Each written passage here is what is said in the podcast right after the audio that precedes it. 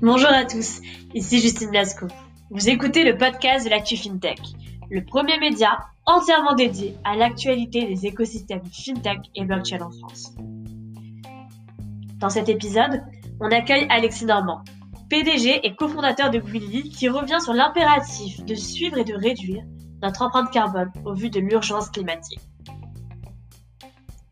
Greenly est une application gratuite qui permet instantanément de mesurer son empreinte carbone grâce à ses relevés bancaires. Greenly met la technologie au service des entreprises, des banques et des citoyens comme vous et moi, pour mieux suivre et maîtriser les émissions carbone. Grâce à Greenly, nous pouvons tous nous engager et devenir acteurs de la lutte contre le changement climatique. Alexis est un entrepreneur engagé, avec lequel nous avons eu notamment plaisir d'échanger sur la raison d'être et le combat porté par Greenly et ses équipes, ainsi que la méthodologie développée par Greenly pour estimer l'impact écologique de chaque dépense, mais aussi la nécessité d'avoir une comptabilité carbone au même titre qu'une comptabilité financière, et enfin la relance verte européenne. Bonne écoute à tous.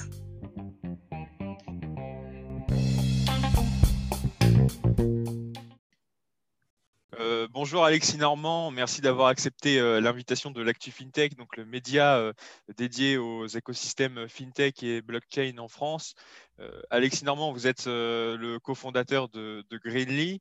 Euh, Greenly, c'est euh, une startup créée en octobre 2019. C'est la première application mobile gratuite qui permet à chacun de mesurer et de réduire son empreinte carbone à partir de ses dépenses bancaires et en proposant des récompenses et du coaching euh, pour aussi éviter les, émissions de CO2.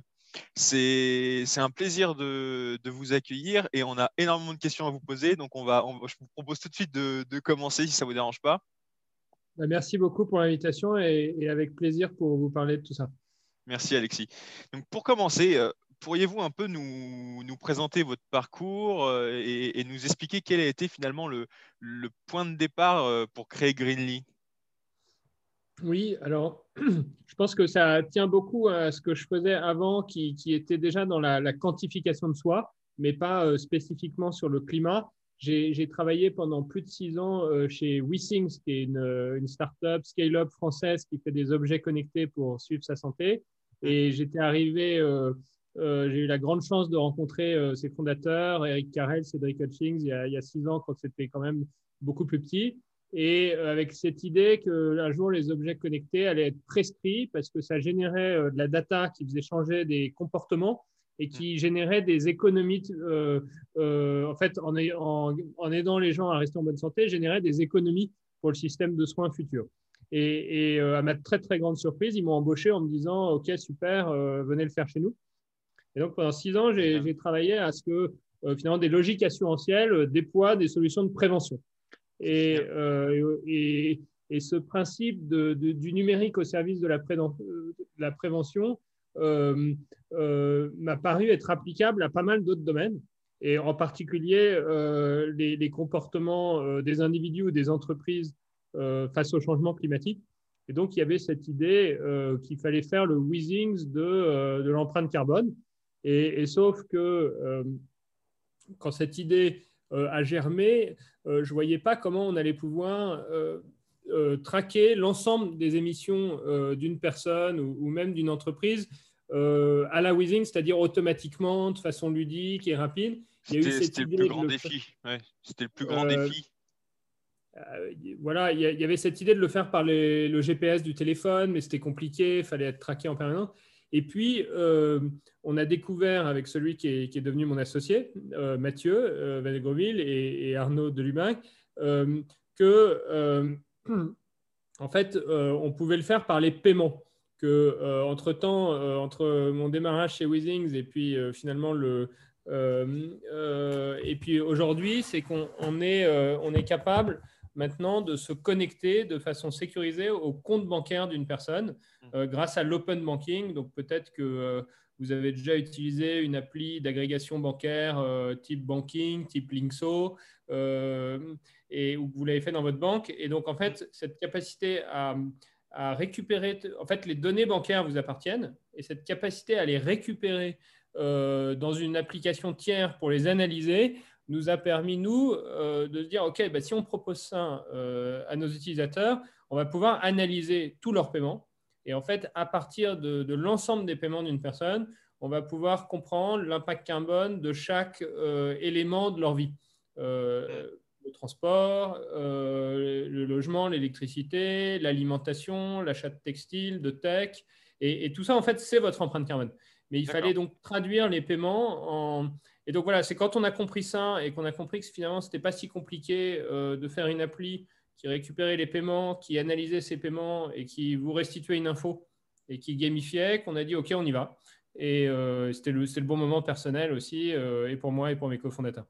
Super. Et du coup, euh, l'un de vos cofondateurs, c'est un, ancien euh, de WeSings également, euh, c'est ça? Également, et il est beaucoup plus doué que moi, notamment sur toute la partie tech. Et donc, il, s'occupait déjà de data science chez WeSings et, de, et, de, développement sur la partie B2B. Et donc, on, s'entendait bien. Et, et puis, je pense que si voilà, il n'y avait pas eu ce déclic en disant bah, allons-y, c'est parfait, on peut créer un, un pilote, on y va un POC, euh, on n'aurait pas démarré. Enfin, je l'aurais pas fait tout seul.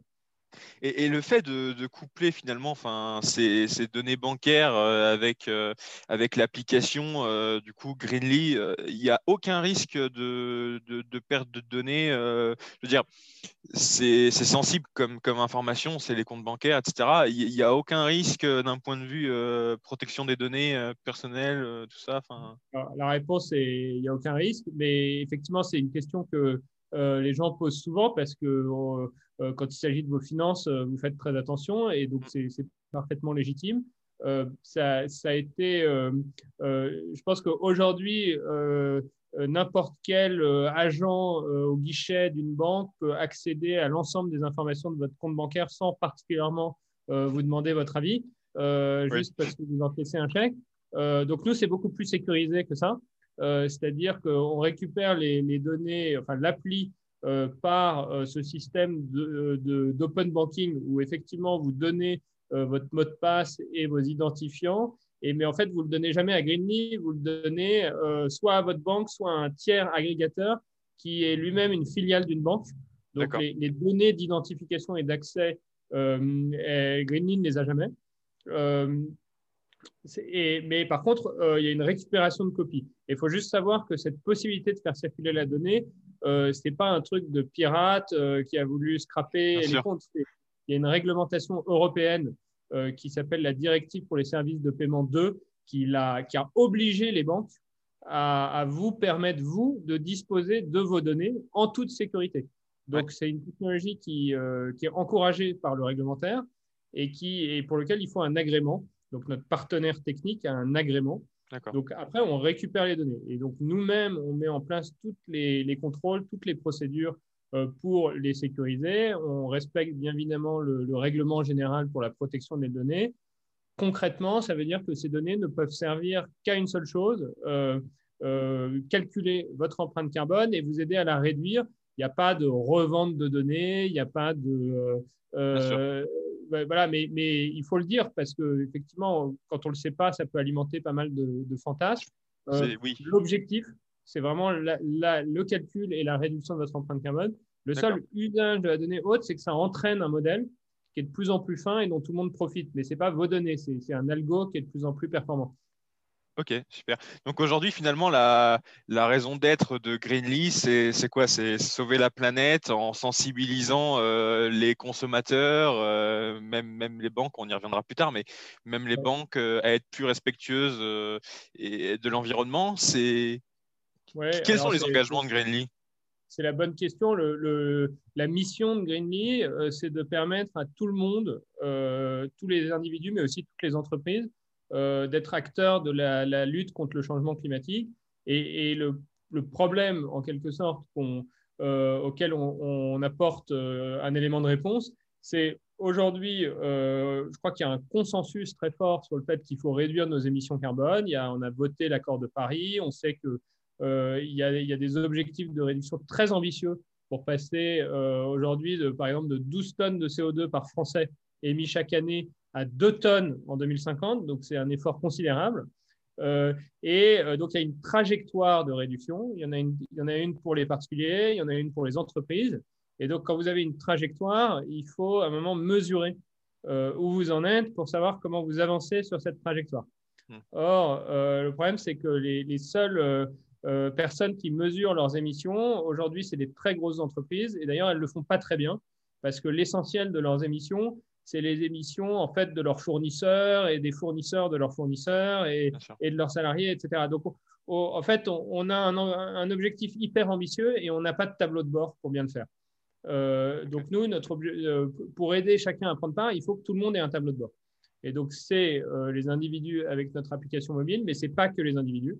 on a mis l'algorithme d'analyse des dépenses à disposition de tiers.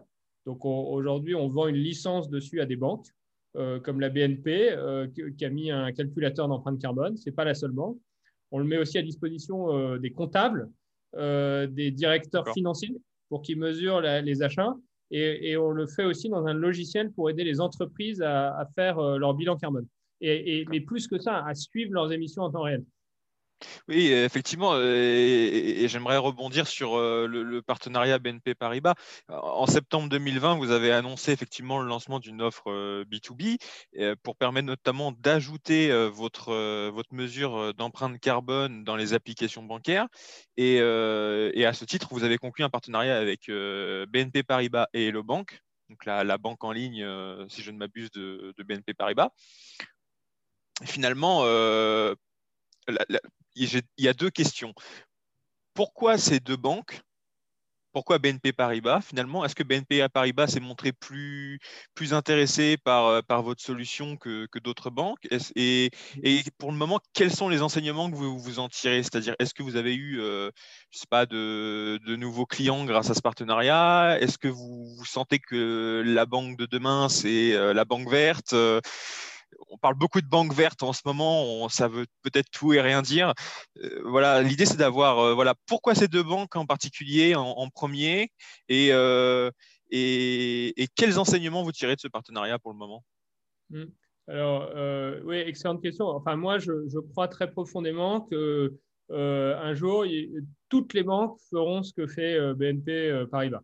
C'est-à-dire qu'il n'y aura pas une seule banque qui utilisera pas à un moment ces données de paiement pour estimer l'empreinte carbone de ses clients particuliers et entreprises et que ça va devenir un, nouveau standard bancaire. Il y a même des discussions de standardisation qui, existent. Euh, maintenant, euh, encore faut-il comprendre pourquoi les banques veulent le faire et pourquoi BNP l'a fait en premier. alors pourquoi, pourquoi les banques veulent le faire? Euh, je pense qu'il hum, y a plusieurs raisons. Bon, d'abord, ça peut être la conviction des dirigeants qui comprennent que la finance a un très grand rôle à jouer. Et ça, je pense qu'il ne faut pas toujours croire que tout est intéressé. Euh, il y a des gens très sincères euh, qui veulent faire avancer les choses. après, il y a aussi un intérêt financier, et c'est bien quand il y a les deux. donc, je pense que les banques elles-mêmes ont besoin de faire leur bilan carbone. Elles sont obligées par le régulateur d'expliquer comment euh, elles font face au risque systémique qui est le, euh, qui est le changement climatique.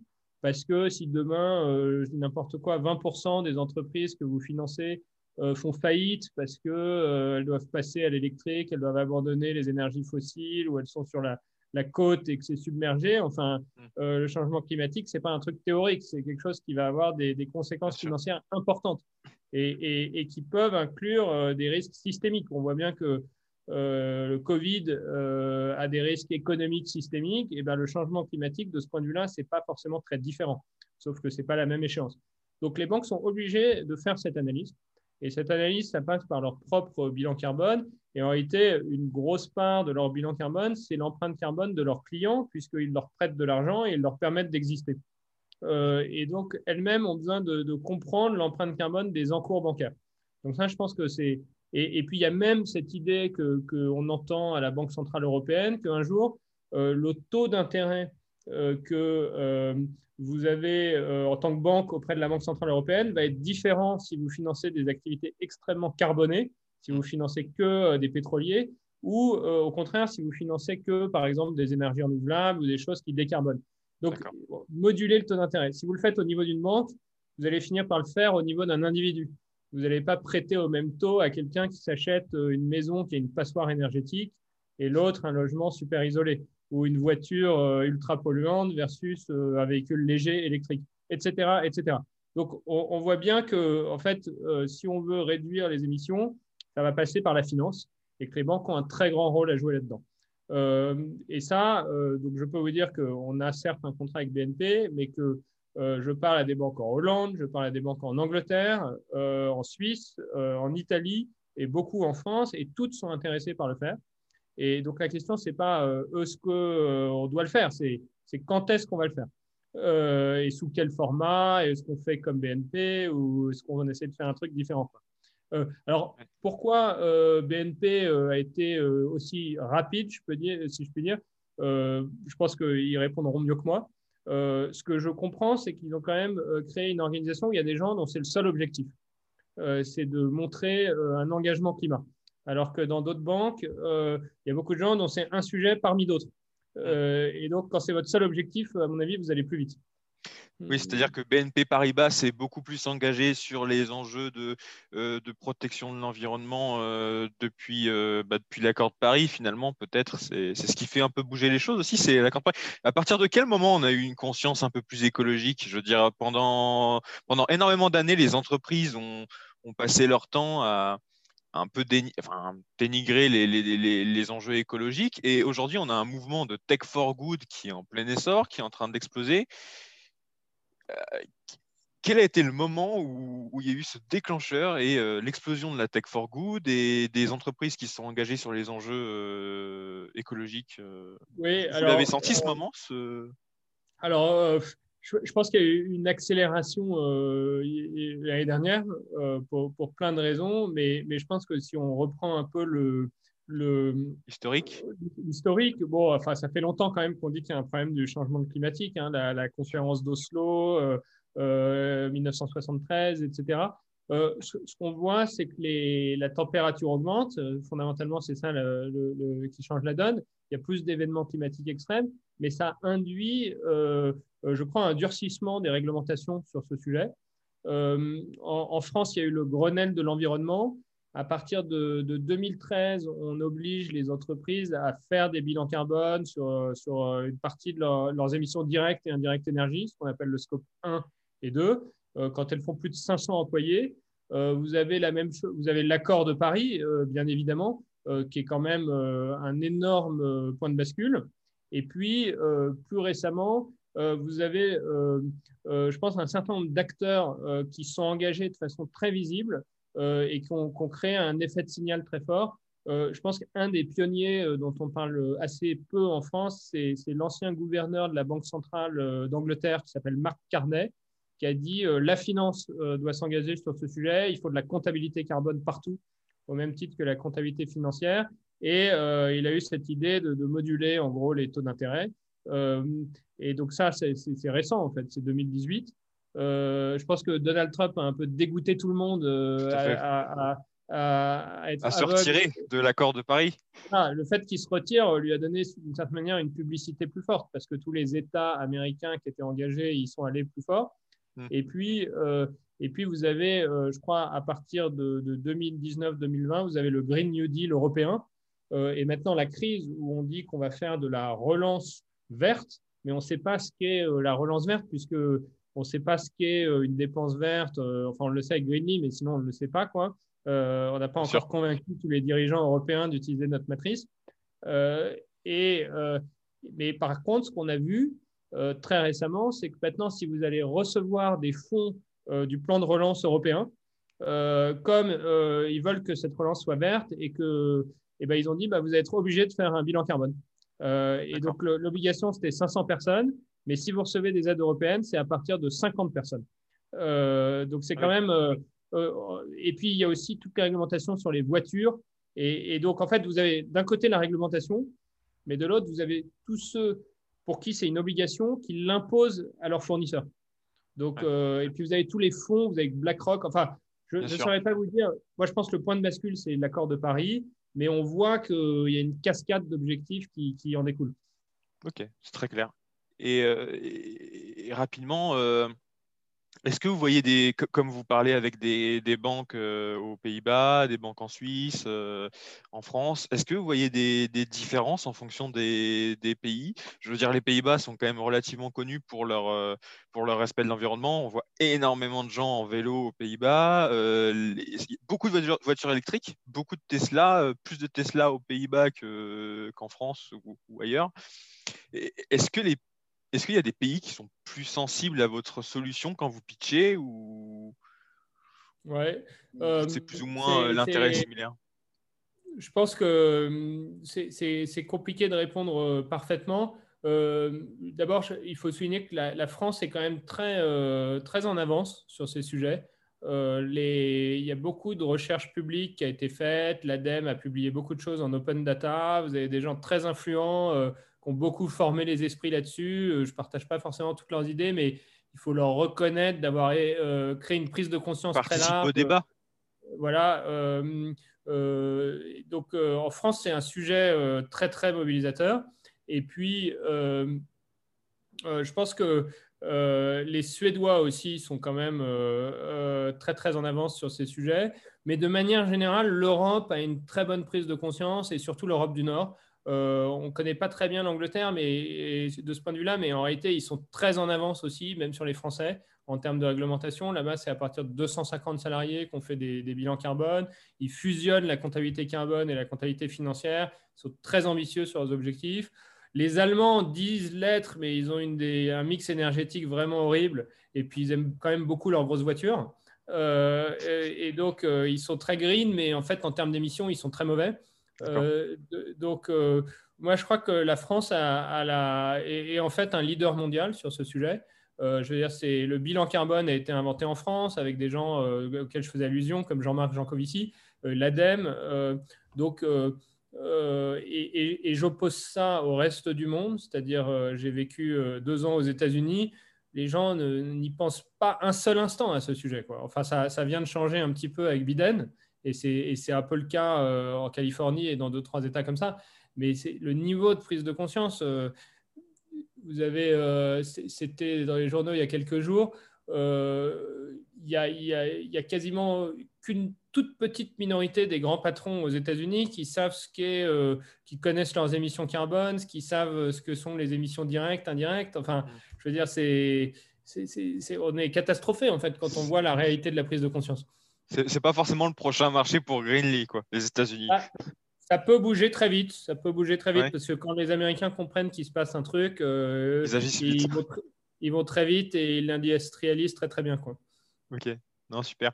bah, c'est très, très intéressant et, très pertinent, mais, euh, mais effectivement, du coup, on comprend que la France, quand même, en, en position un peu de leader sur ce, sur, ce, sur, ce, sur, bah sur, sur, cet enjeu de protection de l'environnement. Et, j'aimerais un peu avoir votre vision de, parce que c'est un peu controversé quand même, mais de, de, la tech for good finalement. Vous, Greenly, c'est quoi? C'est une tech for climate change? C'est et, quelle est votre vision de la tech for good? On a, c'est très, très hétérogène. On a des acteurs qui, qui, sont dans l'éducation, on a des acteurs qui vont euh, prôner euh, la protection de l'environnement.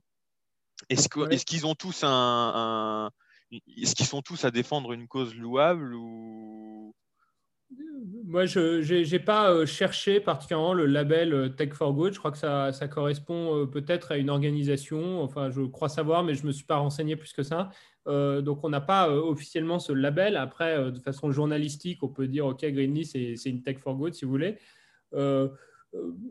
Enfin, qu'en soit les entreprises et les entreprises de nouvelles technologies se fixent comme objectif pas seulement de gagner des millions et d'être bien valorisés et, en fait d'avoir un impact sociétal positif, c'est plutôt une bonne chose.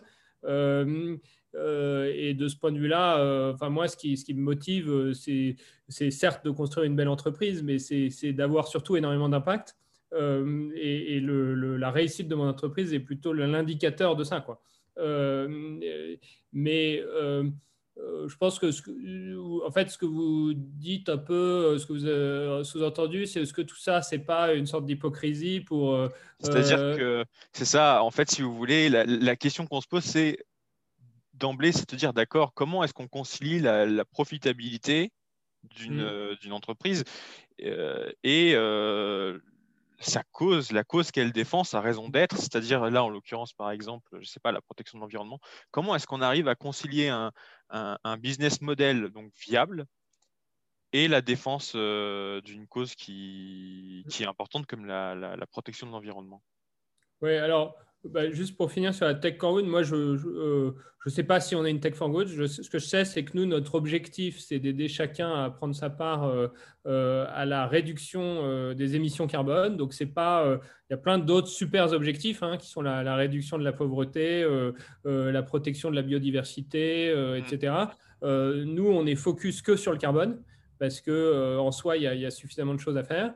Euh, et du coup, notre, notre indicateur euh, clé dans l'entreprise, c'est finalement euh, combien de, tonnes de CO2 est-ce que notre activité contribue à réduire. Et, et, plus, on a d'utilisateurs en B2C, plus on estime qu'on va les aider à réduire leur empreinte carbone, plus on a de, sociétés qui vont utiliser notre SaaS pour faire des bilans carbone, plus on va les aider à réduire leur empreinte carbone. Donc, dans notre cas particulier, euh, euh, notre chiffre d'affaires est foncièrement corrélé à la réduction des émissions. Et, c'est un point important parce que notre business model, ce n'est pas, euh, par exemple, de vendre des, des, projets de compensation carbone, même mm. si on peut offrir cette possibilité pour, après avoir essayé de réduire ses émissions mais on n'est pas, on vend pas un droit à polluer quoi. C'est pas plus les gens polluent, plus ils nous payent pour, euh, compenser leur pollution. Notre business, notre indicateur, c'est vraiment la réduction des émissions. Euh, et, comment on le mesure? Euh, Donc dans notre appli mobile, on a, on a, on a beaucoup d'utilisateurs. on arrive à faire des stats agrégées et on s'aperçoit que alors les, dépenses carbone du, des Français sont, sont, assez saisonnières. C'est un peu comme les dépenses tout court. C'est-à-dire que ça s'est effondré avec le confinement, euh, ça a remonté euh, en été parce que les gens voyagent, et puis ça redescend, etc. Donc c'est compliqué de dire ça c'est grâce à Greenly, ça c'est euh, euh ça c'est pas grâce à Greenly. Ce qu'on a fait, c'est qu'on a fait une analyse où on a regardé parmi nos utilisateurs lesquels étaient les plus engagés. Juste pour information, vous avez combien d'utilisateurs? Alors, ça, ça, bouge tous les jours, mais de l'appli mobile, il y a à peu près euh, je crois, 20 ou 25 000 euh, utilisateurs. Euh, c'est représentatif. c'est représentatif. Et puis, sur, via les banques, il y en a plutôt 2,5 millions et demi. et après, des entreprises, on a lancé ce produit en, novembre. Donc aujourd'hui, on a une vingtaine d'entreprises qui, qui, font des, bilans carbone et, donc on est en pleine croissance là-dessus, quoi, mais c'est vraiment tout neuf. et et, euh, donc, je disais, l'indicateur, c'est les gens très actifs sur notre app. Ils, ont tendance à, avoir des émissions moindres de 10% par rapport à des gens qui leur ressemblent, euh, mais tout en, suivant les mêmes variations saisonnières. Et mm. donc, euh, ça veut dire que si moi, je fais un peu de marketing pour recruter des utilisateurs et que ça me coûte, par exemple, je sais pas, 50 centimes pour, faire une pub et convaincre quelqu'un de télécharger mon appli, de connecter sa banque, etc., et qui devient actif, j'ai dépensé 50 centimes et à la fin, la personne a réduit son empreinte carbone de 10 à 20% Donc, comme les Français euh, émettent 12 tonnes de CO2 par an, peut-être qu'en moyenne, euh, j'aide, j'accompagne une réduction d'émissions de 1 ou 2 tonnes euh, pour 50 centimes. Mm. Sachant que quelqu'un qui compense ses émissions et qui paye pour son droit à polluer, lui, il va plutôt payer 10 euros la tonne. Et moi, je paye, euh, et moi je, ça coûte 50 centimes. Donc, euh, c'est une autre façon de dire le changement de comportement euh, est beaucoup moins coûteux, enfin la prévention en fait, pour revenir à, ce que je faisais avant, est beaucoup moins coûteux en termes de, voilà, pour résoudre ce problème que, que de payer et d'essayer de réparer, etc. Quoi. Ok, non, c'est très clair. Mais, mais du coup, aujourd'hui, concrètement, vous, vous Greenleaf vite quoi C'est-à-dire, parce que l'application est gratuite. Oui. Alors, on, prend quelques commissions euh, sur des partenaires de cashback dans l'application mobile, mais l'application mobile euh, ne nous rapporte pas vraiment d'argent, en fait, il faut être clair. Euh, c'est presque une vitrine, un levier d'engagement. Et puis, ça entraîne un algorithme qui permet d'analyser les, les, transactions de plus en plus finement. Et, donc, ça, Peut-être que si on avait des millions d'utilisateurs, on serait rentable là-dessus, mais ce n'est pas encore le cas. En revanche, ce que ça permet de faire, c'est de développer un moteur qu'on peut ensuite mettre chez des acteurs qui, eux, nous payent une licence. donc, par exemple, des banques. Euh, des, logiciels comptables, des, euh, des, directeurs financiers qui vont analyser euh, des transactions. Mm. et puis, on vend maintenant un logiciel pour faire des bilans carbone et suivre les émissions en temps réel à des entreprises. Et là, c'est du SaaS classique, setup fee et abonnement mensuel. Ok, très clair. Et sachant que votre solution est extrêmement fiable, visiblement, vous travaillez avec une sorte de conseil scientifique, des spécialistes, des experts de euh, justement de, la réduction euh, des émissions euh, carbone, etc. Vous pouvez nous en toucher un mot? Il faut être bien entouré quand on aborde ce sujet ou? Bien sûr, mais en fait, je pense qu'il faut, se souvenir que les, émissions carbone, c'est presque jamais mesuré. Hein. Euh, c'est toujours calculé, euh, quel que soit le contexte. C'est toujours un, calcul physique. Euh, un litre d'essence, quand on le brûle, ça émet combien, etc. On ne mesure pas le, litre en train de brûler, quoi. on le calcule. donc ces calculs, comme tout calcul, comme tout est, il comporte une part d'estimation, quelle que soit la méthodologie adoptée. donc je pense que tous nos calculs ont une, un degré d'incertitude, évidemment. Euh, qui peut être très très réduit sur certaines dépenses. Par exemple, quand on mesure justement une dépense d'essence, euh, le prix vous donne la quantité d'essence et, la quantité vous donne euh, les kilos de CO2 brûlés. voilà. Pareil avec l'électricité, pareil avec le gaz. pour les services, c'est précis dans la mesure où le reporting de l'empreinte carbone des services eux-mêmes est précis. Donc, je mets 10 euros chez Netflix par mois ou un autre service de streaming ou mes, mes 15 euros d'abonnement téléphonique. L'empreinte carbone, c'est 10 euros fois euh, l'empreinte carbone totale de cette entreprise divisée par son chiffre d'affaires. Donc, c'est assez précis. Puis après, il y a des, zones où on est un petit peu moins précis parce qu'on on cherche à automatiser, aller le plus vite possible. Euh, un panier d'achat chez Carrefour. Euh, donc, ça peut être plein de trucs différents. Donc là, c'est des, des, moyennes de l'empreinte carbone d'un panier d'achat.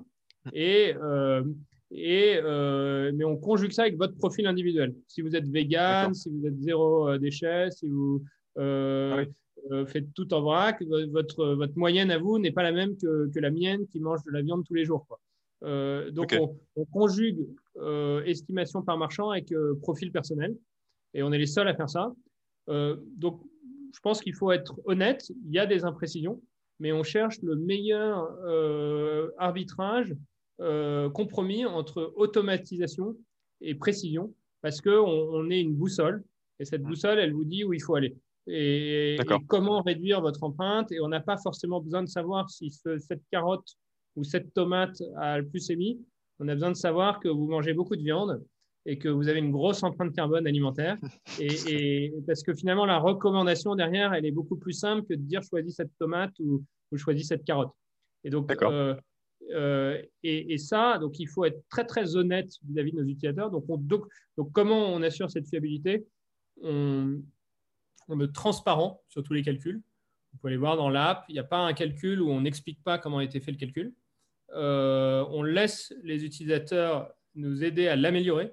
Vous pouvez participer à l'amélioration du référentiel et on, est euh, sous le contrôle de tiers indépendants qui sont eux-mêmes des, des, experts de l'empreinte carbone ou parfois des économistes ou des, ou des, esprits, ou des généralistes, mais, mais quand même des scientifiques. Mmh. Euh, et, donc, euh, cette revue assure l'intégrité du process, pas forcément euh, voilà, chaque calcul, mais, mais, donc on a mis en place cette gouvernance de la donnée.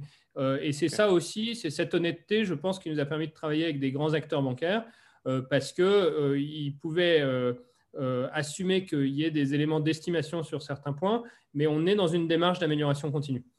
Tout à fait, et d'autant plus euh, euh Greenly est d'autant plus honnête et, transparente. J'ai envie de dire que vous avez publié récemment, je crois, votre euh, bilan euh, carbone. Bah, bien sûr, on, on, ne peut, on est obligé de s'appliquer à nous-mêmes ce qu'on suggère de faire aux autres. Voilà, donc je tenais juste à, le souligner. Deux tonnes, on est à peu près à 2 tonnes de, CO2 par salarié par an ce qui en soi est très bas, mais c'est parce que euh, on est une société très digitale, euh, personne n'a de voiture, euh, tout le monde vient en vélo au travail, on a tous des ordinateurs et un peu de cloud. et puis on achète des licences informatiques, enfin tout un tas de choses pour que ça marche. mais je pense que la question, c'est pas là-dessus. Alors, est-ce que, comment on se classe par rapport aux autres? C'est quel que soit mon niveau de départ, quelle trajectoire de réduction je vais essayer d'avoir.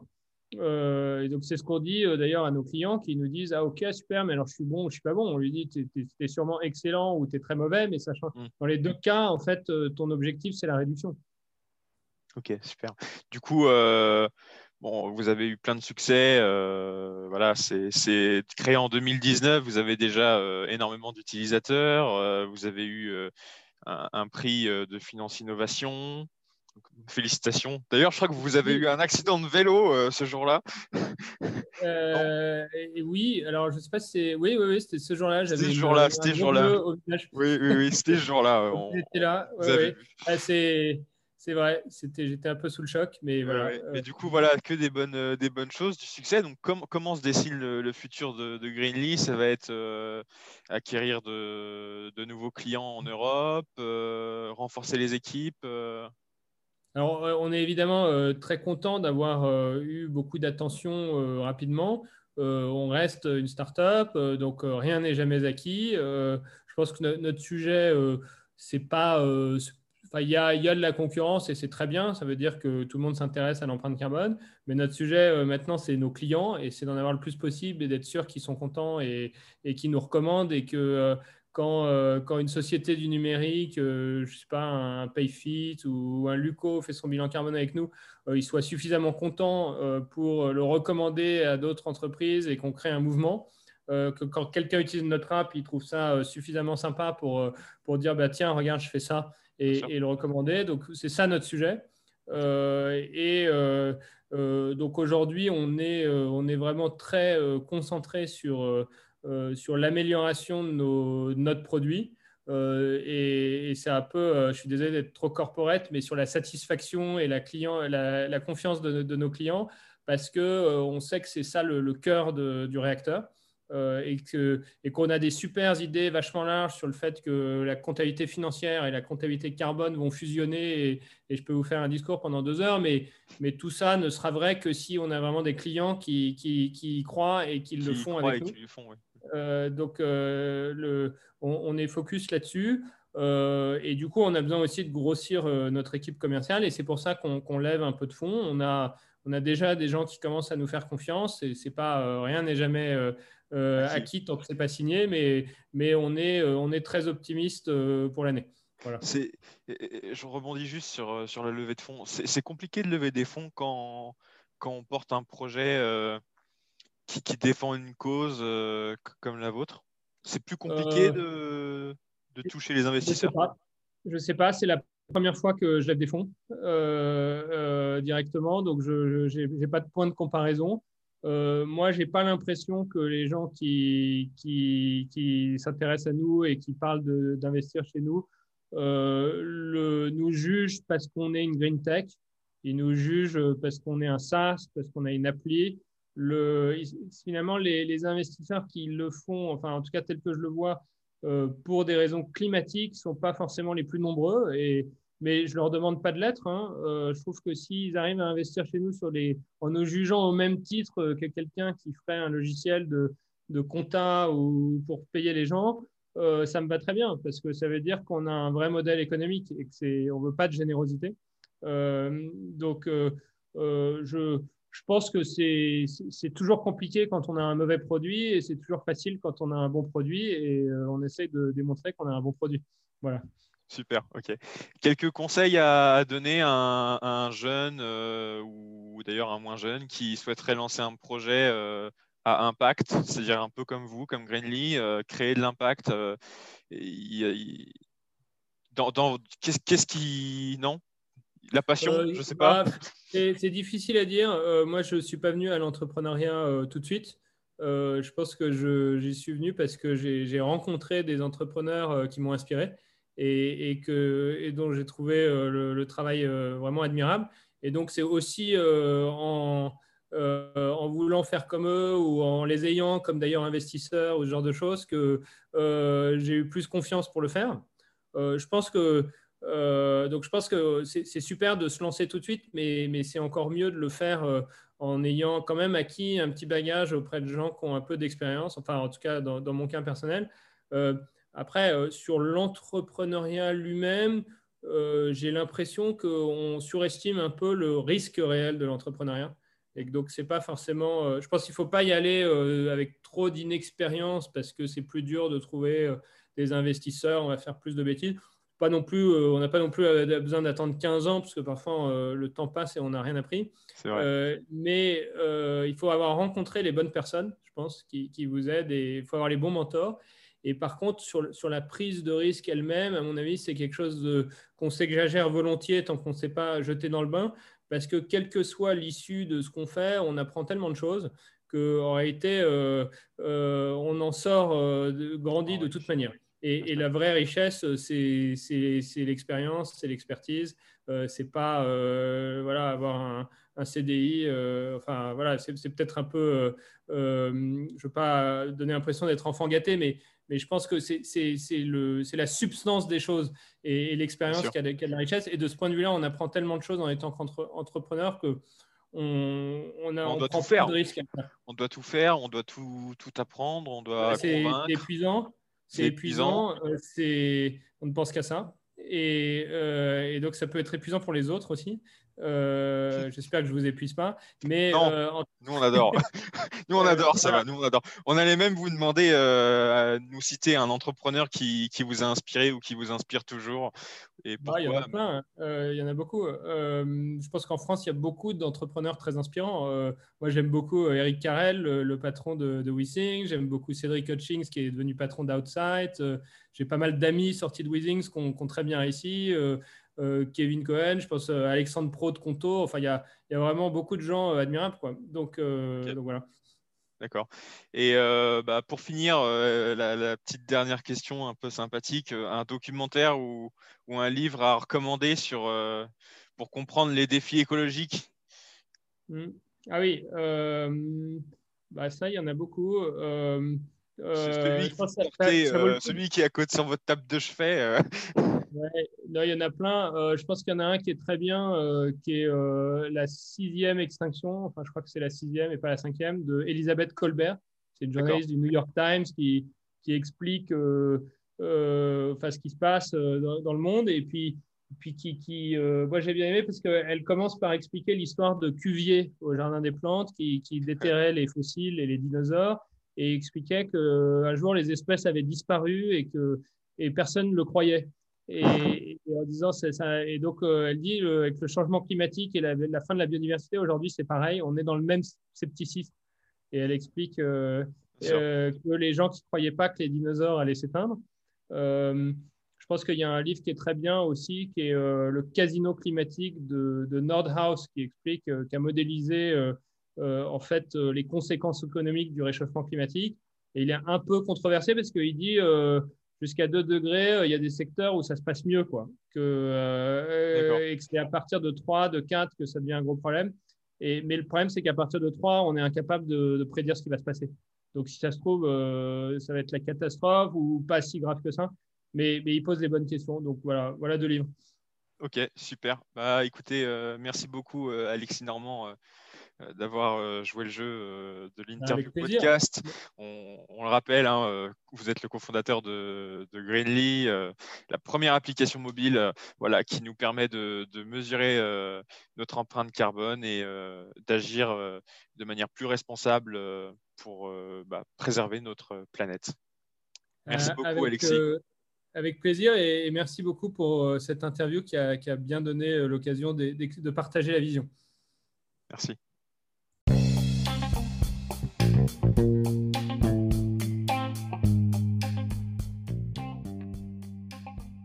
Vous venez d'écouter un podcast de l'actu FinTech, le seul média français dédié au FinTech et à la blockchain en France. Pour plus de contenu, n'hésitez pas à venir vous abonner sur notre page Instagram ou notre page LinkedIn pour être tenu au courant des dernières sorties, mais aussi de l'actualité française financière. Merci à tous pour votre écoute et bonne journée.